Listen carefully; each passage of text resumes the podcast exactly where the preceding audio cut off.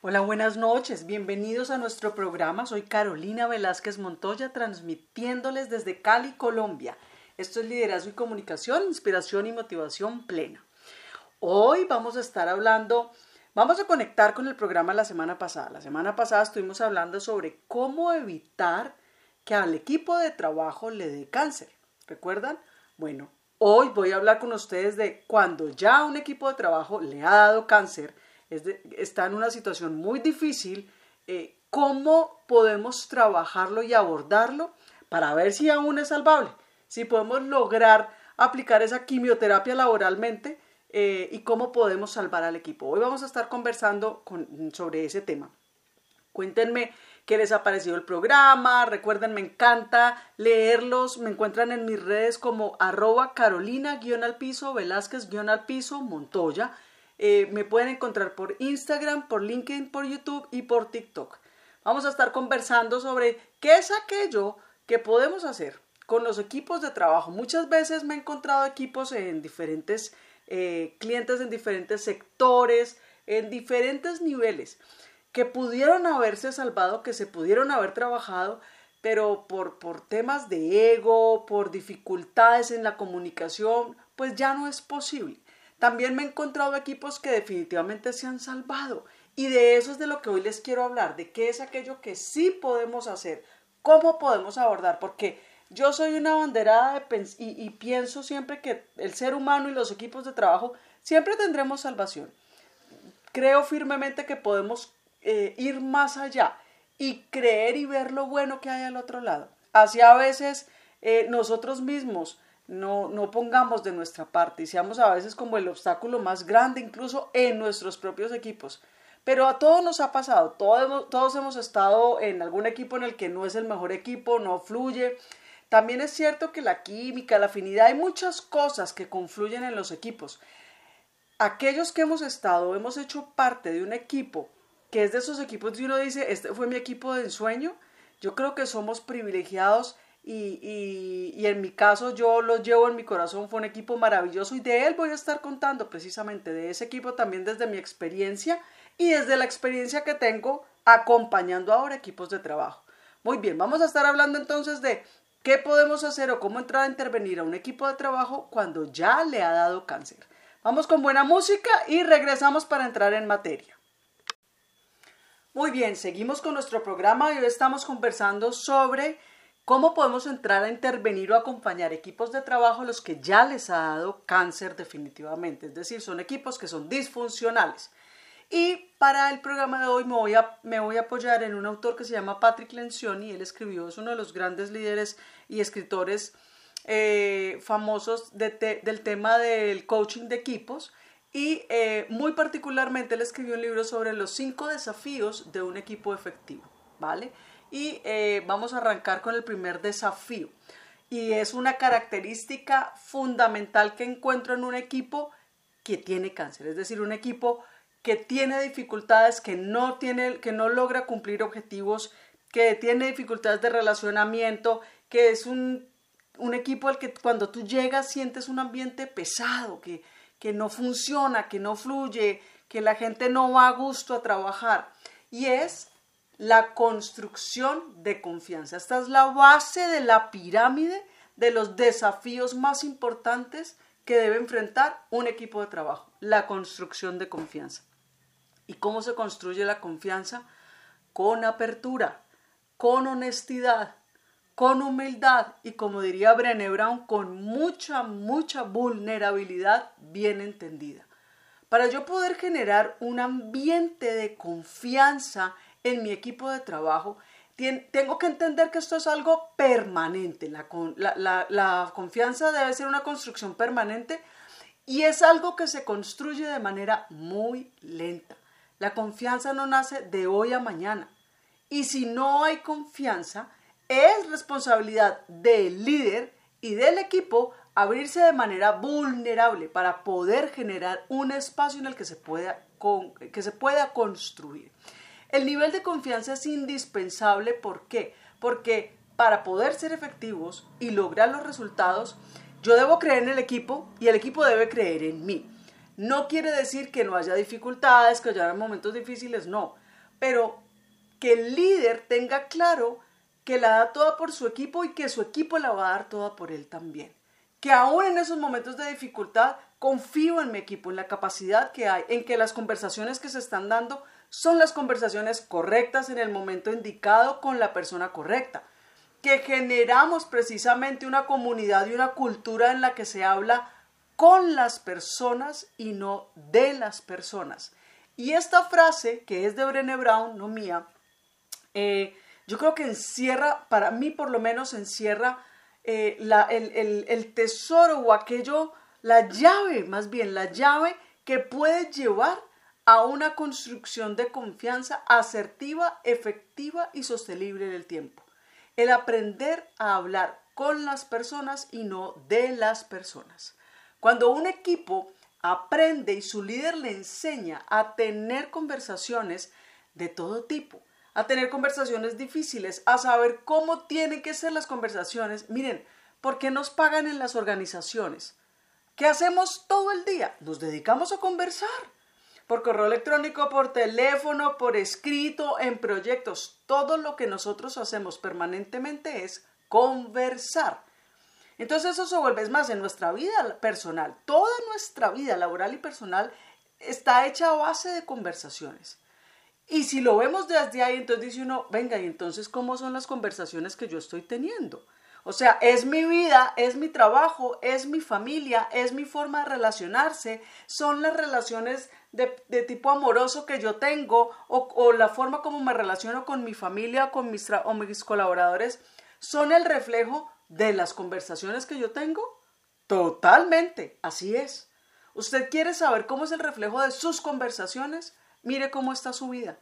¿Cómo está? Y vuelvo y repito, ojo, no quiere decir que no haya momentos de conflicto. Pero ¿cómo es su vida? ¿Cómo son sus relaciones? ¿Son constructivas? ¿Usted se siente tranquilo? Eh, por más dificultades que tenga, duerme en paz? ¿Tiene una buena relación con su familia? o son conversaciones con base en mentiras o, o conversaciones eh, de pullas, de sátiras, de no, no ser capaz de ser honesto, de enfrentar las situaciones, de hablar desde el amor y el respeto. Fíjense lo importante que se vuelve esto. Por eso la construcción de confianza es la base fundamental de los cinco desafíos que un equipo debe enfrentar.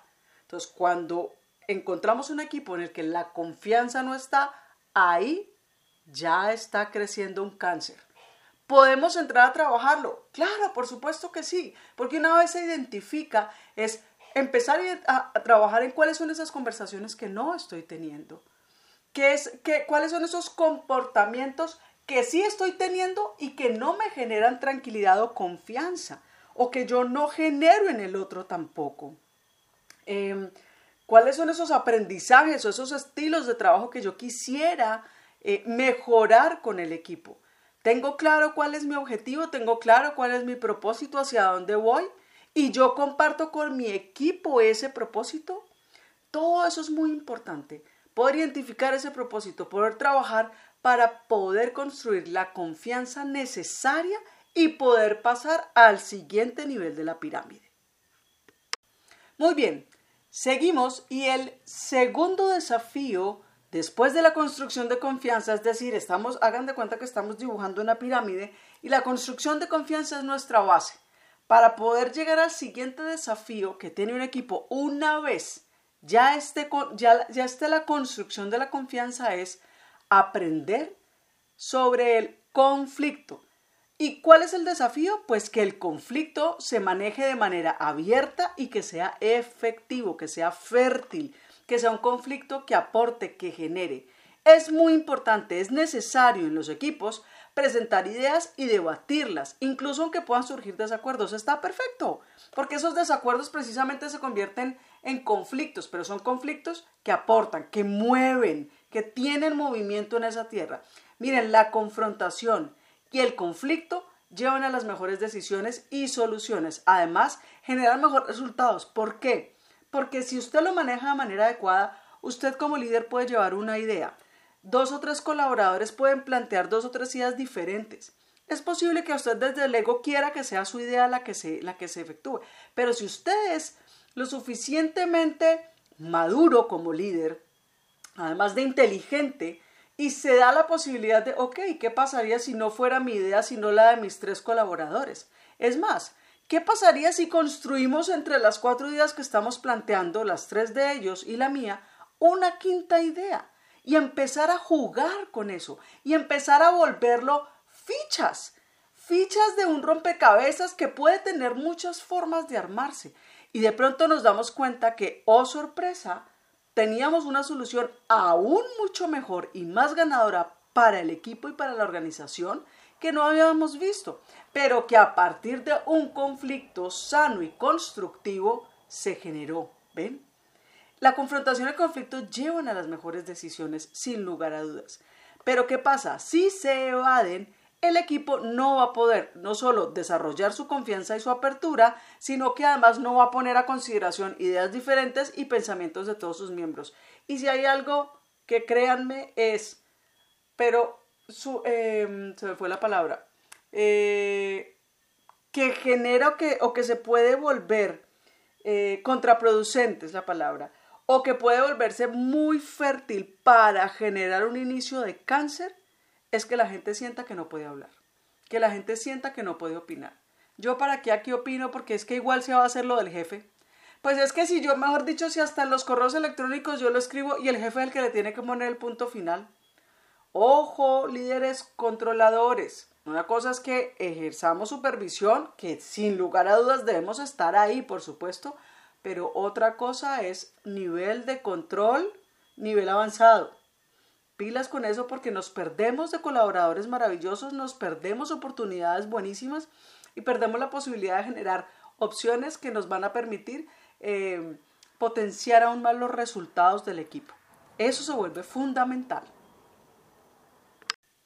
Muy bien, el tercer desafío, que sería el tercer nivel de esa pirámide, ya construimos confianza, ya construimos conflicto, llegamos a ese tercer nivel, es el compromiso el compromiso al 100% de todos sus integrantes.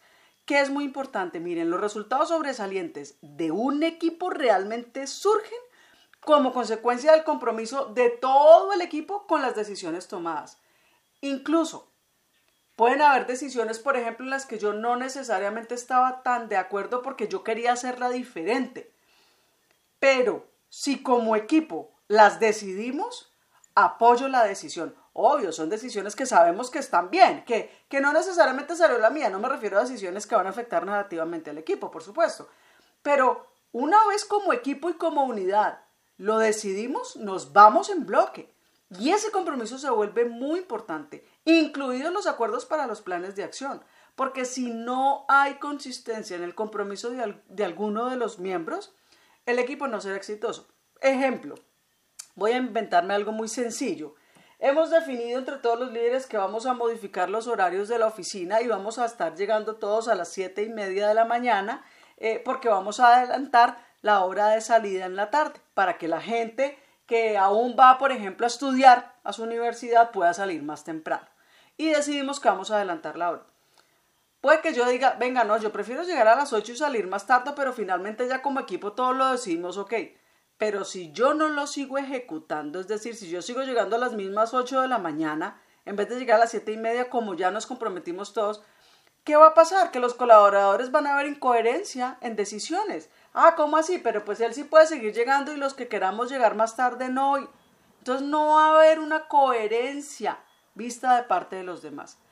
Cuando se toman las decisiones, el compromiso debe estar al 100% en los proyectos, en todo lo que tengamos que trabajar, debemos estar ahí como líderes y como equipo, porque eso se vuelve fundamental no solamente para, para el ejemplo hacia nuestros colaboradores, sino para que realmente los resultados que se den vengan acompañados de eso. Miren, si tenemos confianza, tenemos un muy buen manejo del conflicto, el compromiso se vuelve fundamental precisamente para que a partir de ese conflicto constructivo al que estábamos hablando, los compromisos se puedan adquirir, cumplir y sostener.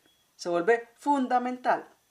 Y llega entonces un cuarto desafío que es la corresponsabilidad. ¿Qué es la corresponsabilidad? La muy bien llamada hoy en día accountability, que es la apropiación de la responsabilidad compartida, el que nos hacemos cargo todos de ese resultado. Es muy importante que los miembros del equipo se revisen mutuamente para monitorear el progreso de cada uno y vencer posibles obstáculos. Y eso no quiere decir que es que yo le estoy haciendo policía a usted, usted me está haciendo policía mío, pero este está pendiente de lo que yo hago. No, es si vamos en el camino y estamos trabajando y un compañero mío ve que yo no voy por donde habíamos pactado o que de pronto estoy interpretando mal las cosas o que el resultado de lo que yo estoy haciendo no era el que yo me había comprometido, hombre, ¿por qué no me va a poder ayudar a ver eso que yo no estoy viendo? Así como yo lo puedo hacer hacia esa otra persona.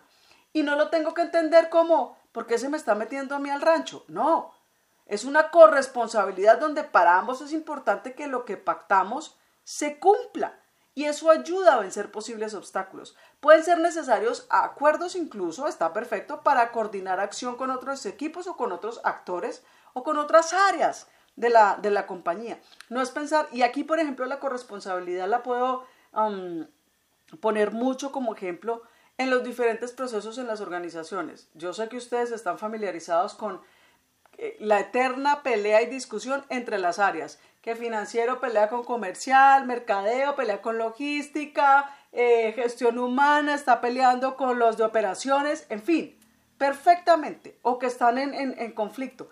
Yo siempre les digo, cuando me encuentro esos equipos con esas divisiones tan marcadas entre procesos, yo les pregunto, bueno, ¿a ustedes les pagan porque al proceso le vaya bien o porque a toda la organización le vaya bien?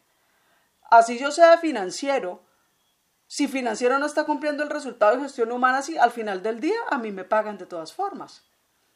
Entonces, ahí es donde tenemos que entender la corresponsabilidad, la accountability que tenemos como miembros de una organización y no solo eso, porque no solo es que al final del día lo que necesitamos es que le vaya bien al letrero, no solo eso, al final del día tenemos que tener claro que no importa en la organización, en el sector al que trabajemos, impactamos a una sociedad. Entonces, realmente al final del día es tener claro que lo que yo hago desde mi organización impacta a la sociedad, al mundo en el que estamos.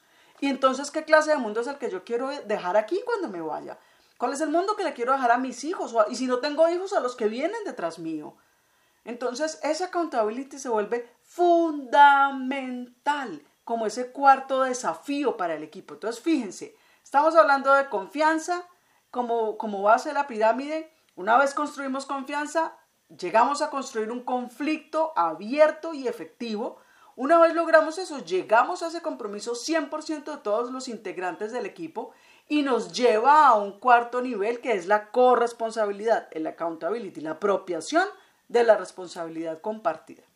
Muy bien, vamos a seguir aquí con buena música y regresamos para hacer el cierre de nuestro programa con el último desafío. Muy bien, volvemos a nuestro último bloque. Estamos hablando de qué hacer cuando a un equipo de trabajo ya le ha dado cáncer. Y estamos hablando de los desafíos que enfrenta precisamente un equipo cuando ya sucede esto y, cómo podemos entrar a intervenir. Y el último desafío, de acuerdo con Patrick Lencioni, lo encontramos en la comunidad de resultados, es decir, la atención que debemos poner a los resultados en común. Miren, todos los miembros del equipo deben estar alineados con el propósito o con la misión que tengan como organización. Clarísimo, usted puede identificar un equipo que está con cáncer cuando su propósito de vida está completamente desalineado con el propósito de la organización.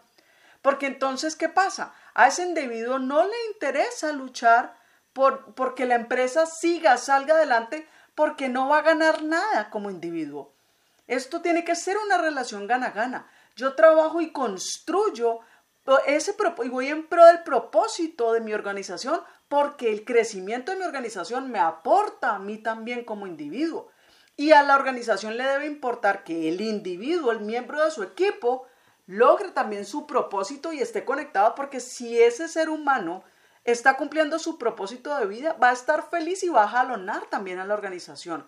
Por eso aquellas empresas donde los horarios de trabajo son tan exhaustivos, donde, donde el, el equilibrio entre vida laboral y vida personal es poco, eh, es muy difícil, porque tú, tú ¿qué, qué pasa? Tú logras objetivos a, a, un corto plazo, pero llega un momento en el que la gente se revienta. La gente se revienta y no da más y su nivel de motivación va bajando. Puede que sea mucho en algún momento, pero, pero va bajando. Entonces debemos prestar atención a los resultados en común, tanto de los miembros del equipo como seres humanos y como miembros del equipo, como al del equipo como tal y al de la organización.